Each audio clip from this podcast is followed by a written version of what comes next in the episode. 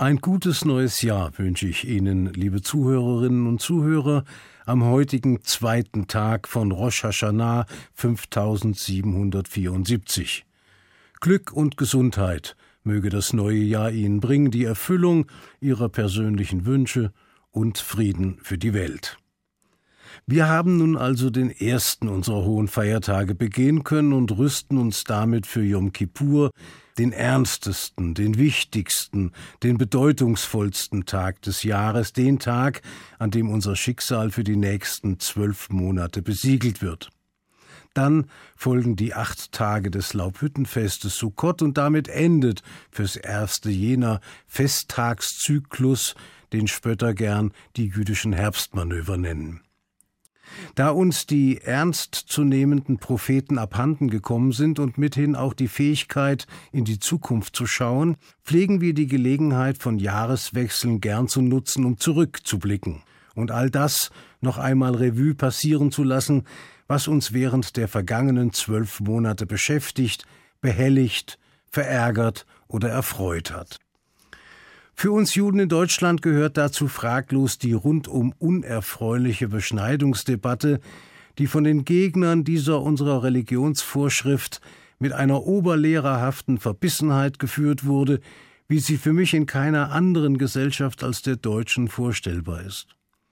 Die Erfahrung, die wir dabei zu machen hatten, war einmal mehr erhellend, weil sie uns gezeigt hat, dass es ein vergleichsweise dünnes Eis ist, auf dem wir uns bewegen, dass wir unsere Schritte mit Umsicht zu setzen haben, immer mit der Gefahr, mangelndes Verständnis der Mehrheitsgesellschaft sofort zu spüren zu bekommen. Und weil wir wieder einmal erkennen mussten, dass jene, die im Bedarfsfall an unserer Seite stehen, eine nur überschaubare Größe darstellen. So war es auch bei einer anderen Debatte, die zwar nicht die Ausmaße des erbitterten Streits um die Beschneidung angenommen hat, doch letztlich nicht weniger vorurteilsbeladen daherkam, die Debatte nämlich über die aus Israel nach Deutschland importierten Waren, die mit einer besonderen Herkunftsbezeichnung versehen werden sollen, wenn sie aus bestimmten Landesteilen kommen. Man mag es lächerlich nennen, aber es war keineswegs zum Lachen, mit welch fundamentalistischer Strenge die Grünen im Deutschen Bundestag ihren Antrag einbrachten, bestimmte israelische Produkte künftig speziell zu markieren. Es wäre um ein Vielfaches glaubwürdiger gewesen, wenn auch Waren aus anderen Ländern solche Kennzeichen erhalten sollten. So aber war es mal wieder nur Israel. Und da sollte einem nicht sogleich ein fataler Gedanke in den Kopf kommen? Ich jedenfalls hatte sogleich mein Déjà-vu. Ich sah vor mir die SA-Männer mit den Schildern Deutsche kauft nicht bei Juden. Und das fand ich alles andere als lustig. Dann aber habe ich doch still in mich hineinlächeln müssen, als ich mir vorstellte, worauf die Grünen und ihr Gefolge verzichten müssten, wenn sie israelische Waren und Erfindungen von ihrem Einkaufszettel streichen wollten. Südfrüchte aus einem bestimmten Land zu boykottieren, das ist nicht schwierig bei der Vielzahl des internationalen Angebots an Orangen, Bananen oder Avocados. Aber man stelle sich vor, die Boykottbefürworter wären wirklich konsequent dann müssten Sie bei Ihrem Datentransfer von einem Computer zum anderen ohne USB-Sticks auskommen, denn diese kleinen, praktischen und inzwischen unentbehrlichen Helfer im Computeralltag sind eine israelische Erfindung. Dann müssten sich die grünen Damen zum Zwecke der Enthaarung wie in alten Zeiten schmerzhaft mit Pinzette oder Wachs behelfen, weil die Epiliergeräte eine Erfindung aus Israel sind. Und dann müsste auf den großen Familienspaß verzichtet werden, der als Gesellschaftsspiel die Welt erobert hat, das von einem Israeli erfundene Rummikop. Wenn es nach den Vorstellungen der selbsternannten Wächter ginge, müssten all diese Waren einen Stempel tragen, damit, wie es hieß, informierte Kaufentscheidungen getroffen werden können. Oder klarer ausgedrückt, damit man die Waren aussondern kann, die Israel als Herkunftsland benennen. Ich finde, Es ist eine ausgesprochen heuchlerische Methode, mit dem Finger auf jemanden zu zeigen und dann scheinheilig zu behaupten, man habe doch nur der Sachaufklärung dienen wollen. Und ich finde auch, dass es nicht so weit hergeholt ist, an jene Bilder zu denken, die sich eigentlich nie wiederholen sollten. Zum Beispiel an die Schaufensterscheiben von Geschäften jüdischer Inhaber, auf die großflächige Davidsterne geschmiert waren, und das eine Wort Jude. Alles schon mal dagewesen, auch ohne Nazis. Darf ich Ihnen ein paar Beispiele präsentieren? Bitte sehr. 1921 etwa tat sich der evangelische Pfarrer Friedrich Wilhelm Auer aus Bayern mit einer Studie hervor, in der öffentlich zum Boykott jüdischer Geschäfte aufgerufen wurde. Wenig später folgte das Hannoversche Sonntagsblatt, herausgegeben von der evangelischen Inneren Mission, mit einem Aufruf, sich die große jüdische Gefahr für unser Volk und Vaterland nicht länger gefallen zu lassen. Und im Juni 1924 warnte die evangelische Dekanatsbezirkssynode in München allumfassend vor der jüdischen Weltverschwörung. Man sieht also, dass der Schoß, aus dem wenig später die Nazis krochen, schon damals fruchtbar war. Und wie reagierten darauf die Juden oder richtiger deren offizielle Vertretungen? In Deutschland, wo der sogenannte CV, der Zentralverein deutscher Staatsbürger jüdischen Glaubens, lange Zeit seiner fatalen Beschwichtigungspolitik anhing, glaubte man, sich mit den juristischen Möglichkeiten des Rechtsstaates wehren zu können.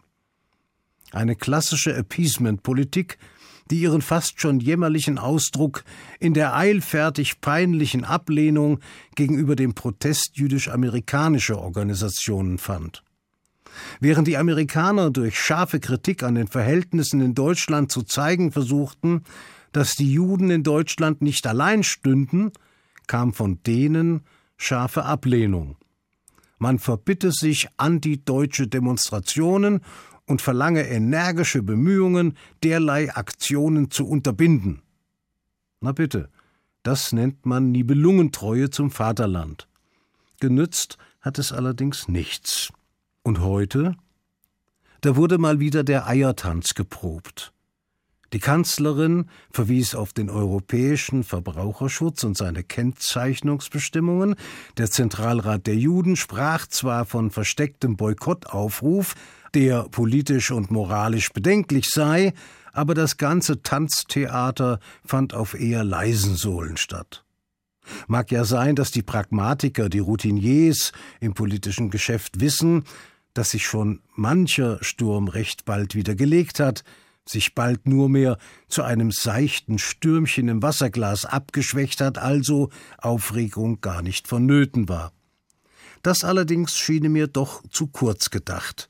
Denn die aktuelle Diskussion mag zwar vorüber sein, abgelöst von den Ereignissen in Ägypten und Syrien zum Beispiel, aber die Saat ist ausgebracht. Und aus Erfahrung wissen wir, dass es an Dünger nicht fehlen wird. Wenn es um Juden respektive um Israel geht, findet sich schnell wieder ein Anlass. Apropos Anlass.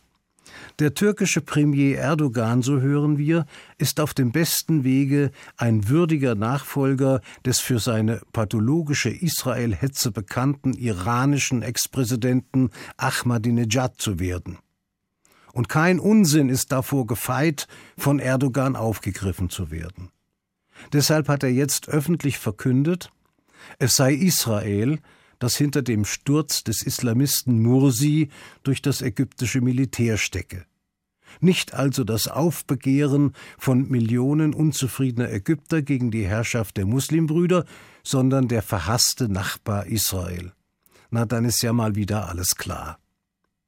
Nur der Vollständigkeit halber sei daran erinnert, dass es die Muslimbrüder waren, die das tödliche Attentat auf den damaligen ägyptischen Präsidenten Sadat im Jahre 1981 verantworteten, eben jene Organisation, aus der auch die Hamas im Gazastreifen entstanden ist. Wenn man dies alles weiß, dann fragt man sich schon etwas verunsichert, was das neue Jahr wohl bringen möge. Fast ist man geneigt zu spekulieren, es werde kaum besser werden als das alte. Wäre Golda Meir noch am Leben, die große alte Dame Israels, würde sie jetzt vehement widersprechen. Von ihr nämlich stammt der Satz Israel kann es sich nicht leisten, pessimistisch zu sein. Halten wir es also mit Golda Meir und schauen wir trotz allem voller Hoffnung in die Zukunft. Irgendetwas wird schon besser werden. Ich wünsche Ihnen noch einmal alles Gute für das Jahr 5774 Shanatova und Chatimatova, dass Sie zum Guten eingeschrieben werden mögen. Und für heute sage ich Shabbat Shalom.